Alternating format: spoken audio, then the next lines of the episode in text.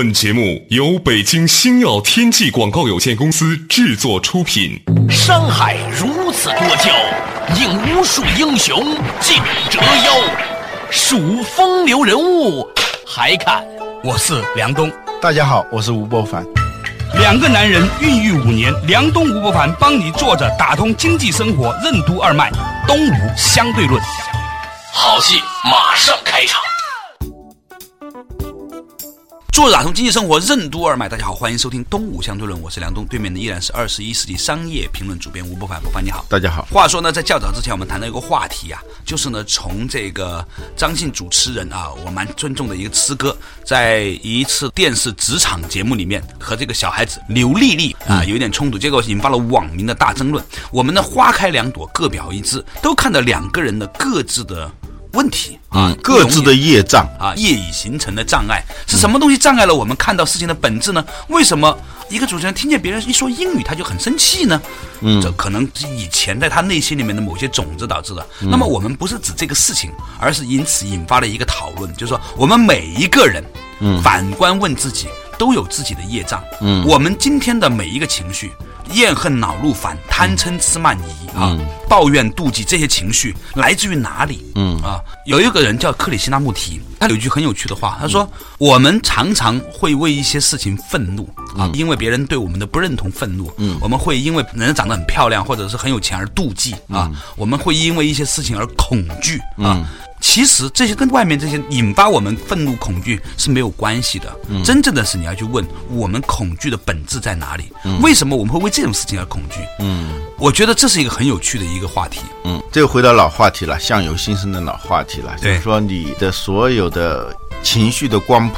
啊，不管怨恨、恼怒、烦、贪嗔痴慢疑，都是处于我们情绪光谱当中的比较低的下面的负的，嗯，这个层面里头。啊，再往上宁静啊，嗯，喜悦啊，感恩呐，什么这是比较正面的。对，当我们跟别人处于冲突的时候，我们一般认为是由于冲突导致了我们的坏情绪，嗯，实际上呢是。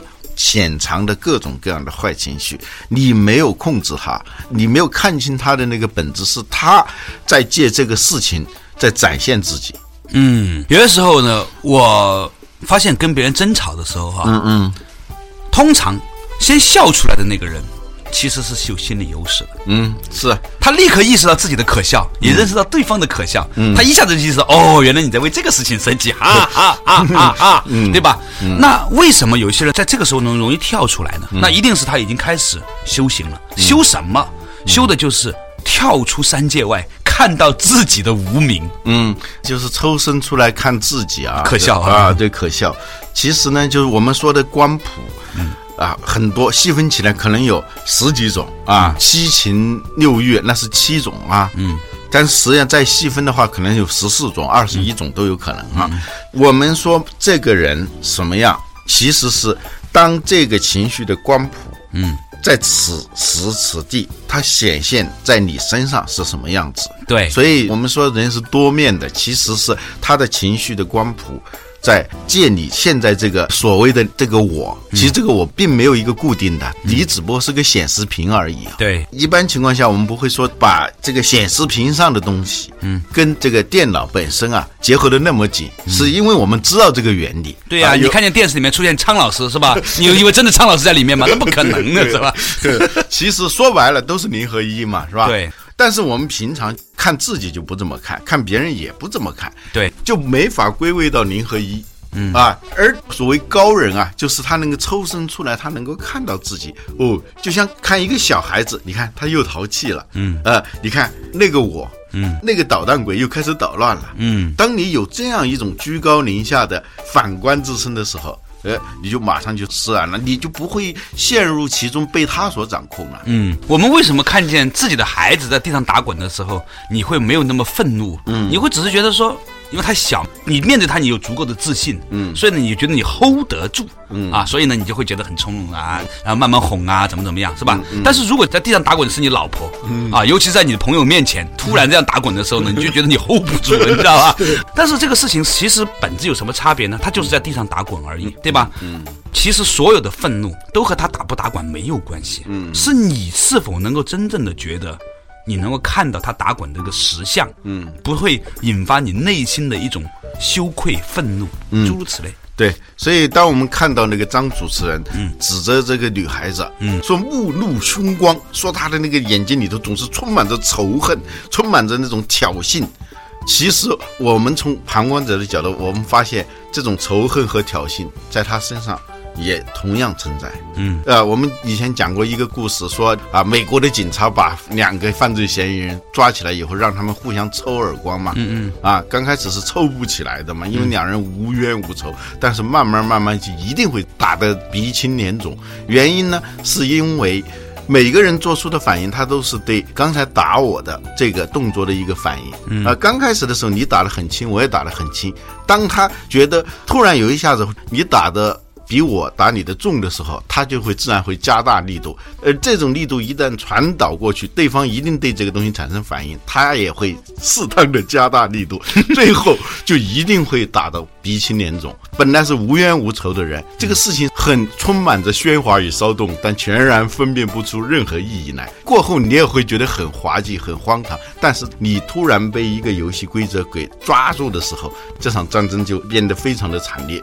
呃，我们换一个角度来看这个问题。如果两个人有个约定，嗯，说是这警察让我们互相自相残杀，待会儿我要打你的时候，你觉得我打中了，你就提醒我一下，嗯，不管怎么样，我们都不要互相伤害，嗯。如果事先立定了这样一个游戏规则的话，这个架就打不起来。对，从这个角度上来看，我得出了一个有趣的结论，嗯，就是世间呐，没有所谓的。真正对我们伤害的事情，伤害的都是我们自己的这个感应，就是说你自己内心的曾经受过的伤害，被外面的一个事情撩拨起来了。嗯，就是说有些人老说啊，我修行啊要顿悟啊，我突然明白了什么道理。对于一个从来平常不思考的人，他不会累积这个能量，就像火山一样，他不会在自己内心面累积能量的话，别人再怎么点拨你，再戳戳成满蜂窝了，他也不会爆炸，也不会顿悟，因为你里面没有。嗯。比如说，我们有时候说一句好像很平常的话，但是对别人来说，哎呦，如雷贯耳，醍醐灌顶。其实呢，这句话本意你不一定多深刻。落花无情，流水有意，是吧？啊啊，你接受到了而已。嗯，对，这其实就是说，不管是好的反应还是坏的反应，嗯，都不在那个导火索，而在于你这边的爆发的这个能量是如何的啊。但这里头涉及到有一个问题，就是关于道歉的问题。我在思考这么问题，就我们日常生活当中啊，在国际关系当中，在人际关系当中，甚至是自己对自己的关系当中。都会涉及到一个道歉和不道歉的问题。嗯，不道歉最后的结果就对抗、对抗、战争。道歉的作用在哪里头？如果两个人打耳光的话，如果大家都学会道歉的话，嗯，他会消除很多不应该有的那些暴力和灾难。嗯，就写《基业长青》的那个人叫吉姆·柯林斯啊，他说一个卓越的领导者的标志之一啊，嗯，就是他能够在下属面前坦然的说：“这个我真不懂。”而一般的就比较平庸的领导者，他一直在做一件什么事情呢？叫维护他自身的这个人的正确性。他一直在做一个正确的人，而不去做一个正确的事。他与所有人沟通就在说一句话：啊，我对你错。对，所以如果到这种地步的时候，他提出反对意见是干嘛？提出反对意见就是要证明自己是对的，你是错的。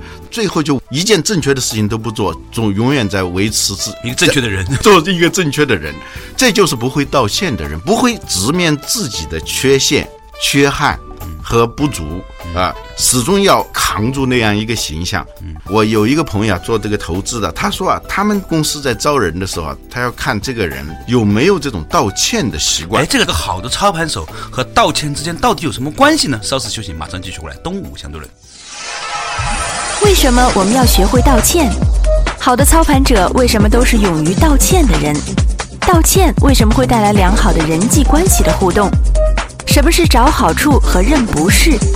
为什么不要总是利用别人的善意来作为自己的生存资源？歉意在人际交往中扮演怎样的角色？欢迎收听《东吴相对论》，本期话题：吃亏也是福。作者打通经济生活任督二脉，大家好，欢迎收听东吴相对论，我是梁东，对面的依然是吴伯凡，伯凡你好。嗯，哎，在这之前呢，我们谈到了一个话题啊，就是说一个人他是不是有道歉的心理习惯和能力，嗯，对于他是否会成为一个优秀的操盘手之间有某种的关联性。嗯，道歉是什么？道歉就是说你意识到并且直面这个缺陷了，嗯，就是造成了某种损失，你直面它，并且采取相应的。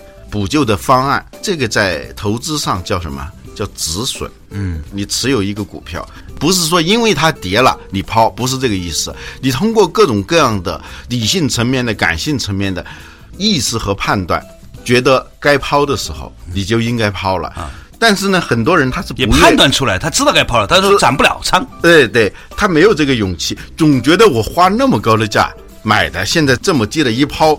就不舍得割肉嘛，嗯，在这种情况下，就采取的是持有的状态啊。当你持有它的时候，它是一路下跌，你的损失就更大。所以，就是道歉在人际关系当中是止损，在操盘的时候，你如果具有这种止损的勇气和能力，不瞻前顾后，不犹豫，这就是一个优秀操盘手的一个能力，这是很重要的。那这个东西跟人际关系有什么关联呢？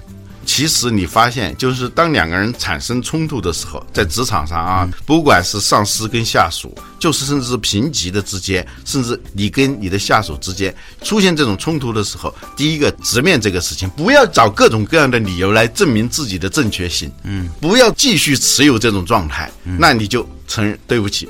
道歉有各种各样的，就你自己不会，你说这个我不会，是吧？这也是一种道歉。我自己不对，你承认自己不对，这一下子你释然了。这个时候引发的对方呢也是一种止损的一种愿望。他指了什么损呢？呃，对方呢也会打消这种维护自己正确性的这种念头。嗯，往往是一个道歉引来的是对方的道歉，反过来一个持有引来的一定是对方的持有。甚至是会加仓，嗯，最后的结果是非常糟糕的，嗯。道歉是什么？这让我想起了一个很有趣的一个人，嗯，大概在上个世纪，嗯，或更早一点的时间呢，有一个东北的农民，嗯，叫王凤仪，啊。王善人。叫王善人哈，他呢当时呢就是在东北东三省呢做了很多的这种家庭伦理的学校，用今天的话来说呢，就是透过对亲密关系的改善来达成人际关系和谐，最终令到人们达到身体的健康这么样的一种学校，叫劝善学堂。嗯，它的核心的想讲的东西就是两个，一个呢就是叫做找好处，另外一个叫认不是。嗯，找什么？找别人的好处。翻译成彼得·德鲁克的话来说，就是发现别人的优势。每一个人都有他的优势和好处。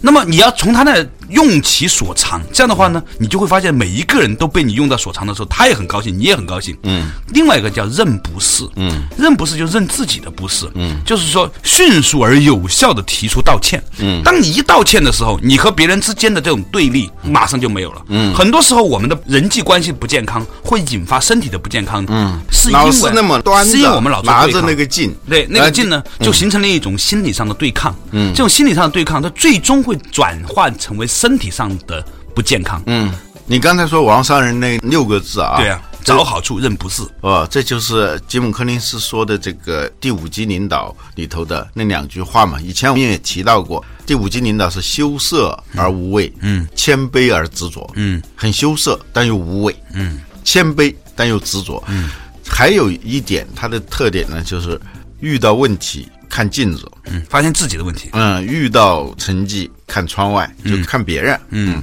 这个里头它实际上是你可以说是一种情绪管理，其实也是一种人力资源管理，嗯，呃，这个一样的，你有好的情绪，你的人际关系就会好，不可能说一个人的情绪很差，他的人际关系很好，不可能的，内在的这种紊乱、这种纠结，一定外化为人际关系的紊乱和纠结。啊。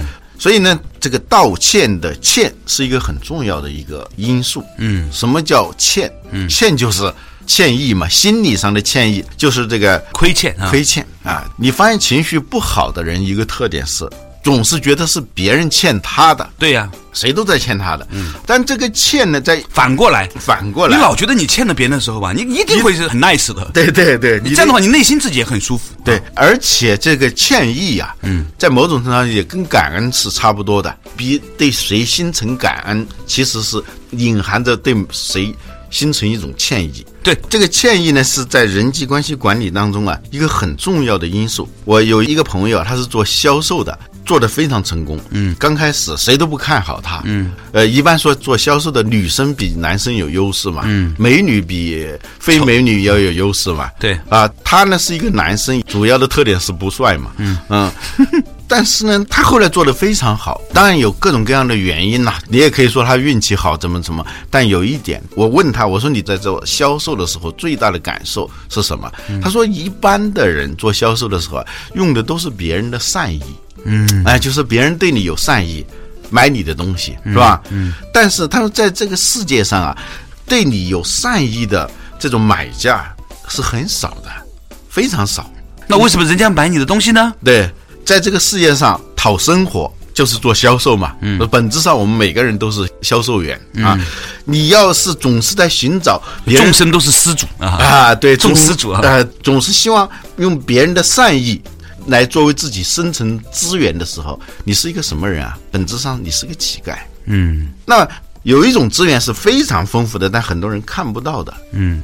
不是善意，嗯，是歉意，嗯。他说啊，他的大客户，嗯，都是一些什么人？都是刚开始的时候对他非常不善意的人，嗯，甚至是侮辱过他的人，嗯。但是呢，每次你侮辱过我，我心里头不沾附，就像那个荷叶一样，那个水啊，在那上头，他不粘附，不着相。哎，其实一个人对另外一个人发难发泄那种负面情绪的时候啊，他过后他心里都会有歉意的。嗯，你要争起来呢，他会据理力争，证明自己的正确性。但是在深夜里头，一个人独自想的时候，他其实非常清楚的。甚至在他发怒的时候，在他对你非常不友善的时候，他心里头还是暗暗的意识到他是不对的。嗯，他对你是有亏欠的，而且往往这种发泄越强烈。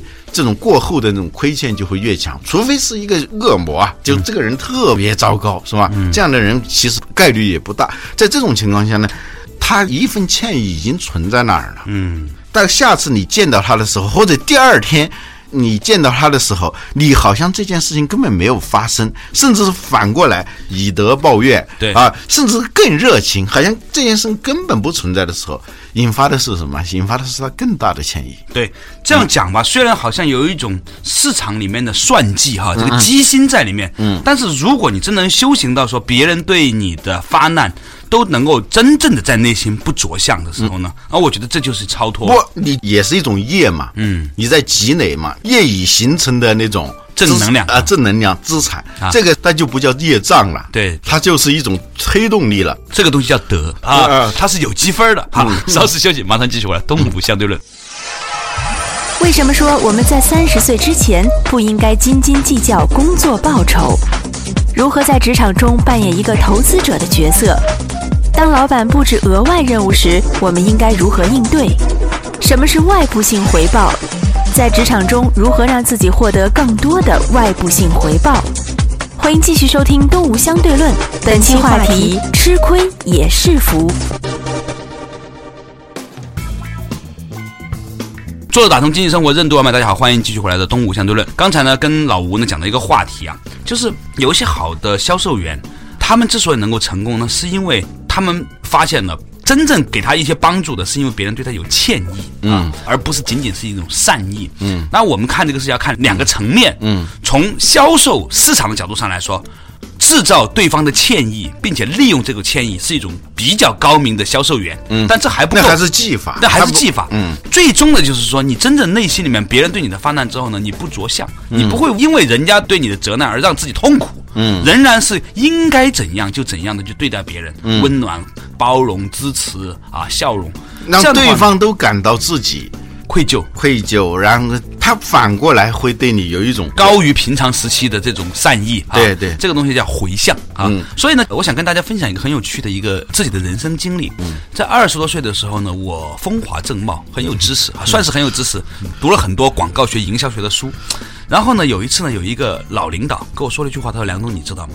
你三十岁之前能挣到的钱都非常有限。嗯，啊，你一天给你一千块钱挣好不好？哦，那个时候大部分的人，我妈一个月工资才一百块钱，你知道吗？在九十年代中期的时候，他给你一千块钱好不好？我说啊，意味着什么？就这样的话，一年你才三十多万，嗯，对吧？三十多万算个什么钱呢？嗯十年才三百多万，嗯在北京一套别墅三千多万，要一百年，一天赚一千块啊，一分钱不花的情况下啊，嗯他说呢，你就算是这样，每天斤斤计较，你跟你的老板去算钱，一天挣一千块钱好了，一个月你三万多块钱月薪，嗯，但你还不可能，你不可能每天都工作嘛，对吧？两万块钱了不起了，嗯，你能怎么样呢？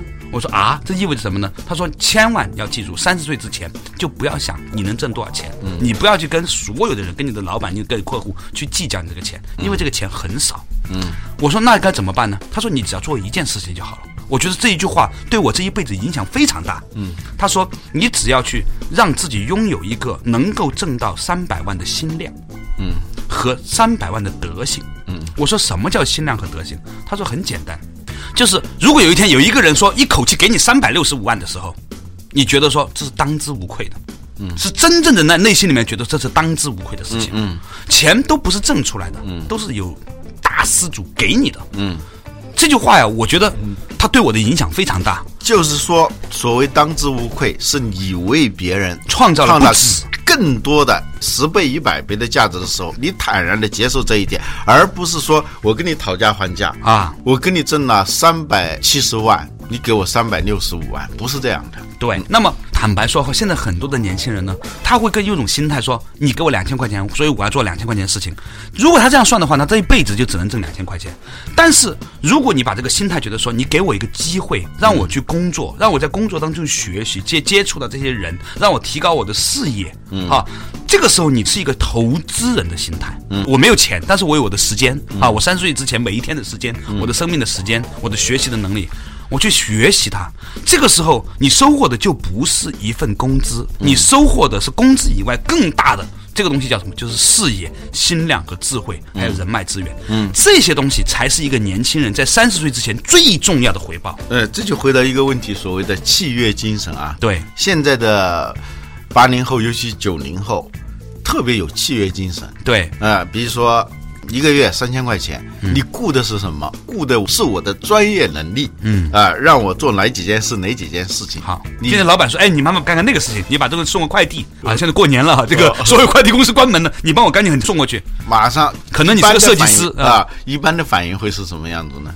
我是一个专业设计师，嗯，你给我钱，我是要做这件事情的，嗯，他是一个契约精神，嗯。没错，对，但是你知道，反过来，你从老板角度看到了什么？你是不欠老板的，就是说他给你三千块钱，你做做了个设计师啊啊，，但现在三千块找不到设计师了啊啊，现在一个设计师得八千了，是吧？呃，对。啊，你是不欠他的。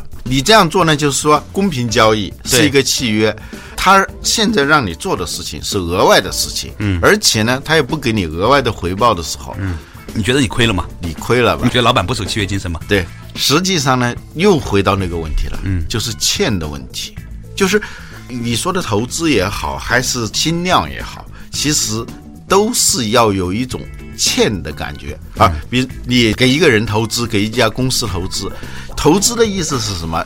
为了未来的现金流，嗯，而暂时放弃眼前的现金流，这叫投资，是吧？如果你在每一个时刻都是采取所谓的这种契约精神的话，你就很可怕，你的整个行为都是非投资的，嗯，都是非投资，因为你要把把清嘛，把把清，对吧？？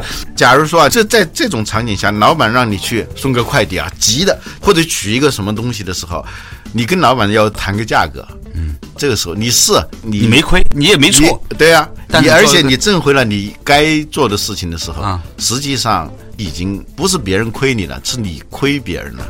就亚里士多德说，一个真正的君子啊，一个领导者，一个恢宏大度的人，他应该时常制造一种什么感觉呢？就是周围所有的人都感觉欠了他的欠他的，而自己呢又不要有这种债主心态。啊，对，这是说一个领导者的一个风范。嗯，你别担心这个欠你，那个欠你，别担心这些东西收不回来收不回来，不会的。他这个东西有时候那种回报，我们说回报的那种外部性，就是说我做这个事情，我抄了一段笔记。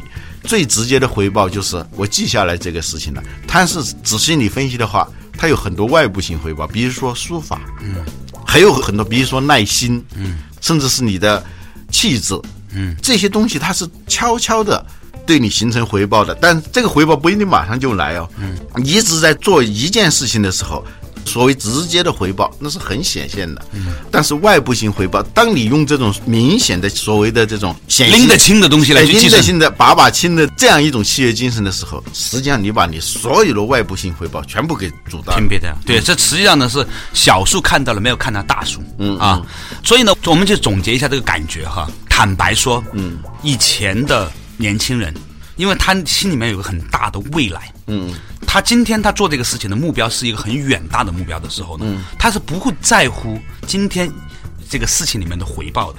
所以呢，你会发现说呢，有很多人会成就一番事业。嗯，现在呢，由于契约精神已经令到，或者是说大家算清楚亲兄弟明算账这种东西讲清楚了之后呢，有一些年轻人呢，他们不看那个未来的长远的大东西的时候呢，其实很吃亏。我仅仅是这样认为，没有对错，只是说它其实是个投资回报的问题。呃，而且你这种习惯养成的时候，不仅仅是跟老板啦，嗯，不仅仅是跟同事了，你就是谈恋爱的时候，如果以这种契约精神，我告诉你，最后的结果你是永远生活在一个冰冷的契约关系当中的。嗯，你会发现很多的成交都变成当日成交价。嗯，当日成交价也许合适，但是过一段时间以后发现这个。比如说，你算我的财相当于多少帽啊？男财女貌一配对，好了，成交。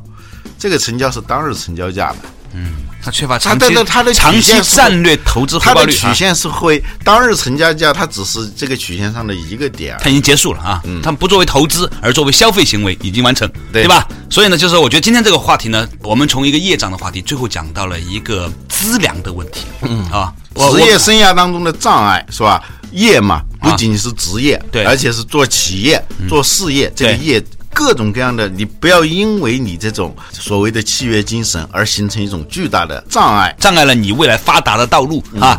所以呢，一言以蔽之，我们在学西方文化的时候，也一定要知道契约精神和一个更大的一种非契约的东西之间的关系是什么，对，我一定要非常了解。我们说的这个沉默的契约，嗯，就是默契。嗯，如果你的所有的契约体系当中都体现为名气而不是默契的话，呃那你的暗财就少，是吧？马无夜草不肥，人无很远了远了不说了，不说？感谢大家收听今天的《东吴相对论》，下一次再见。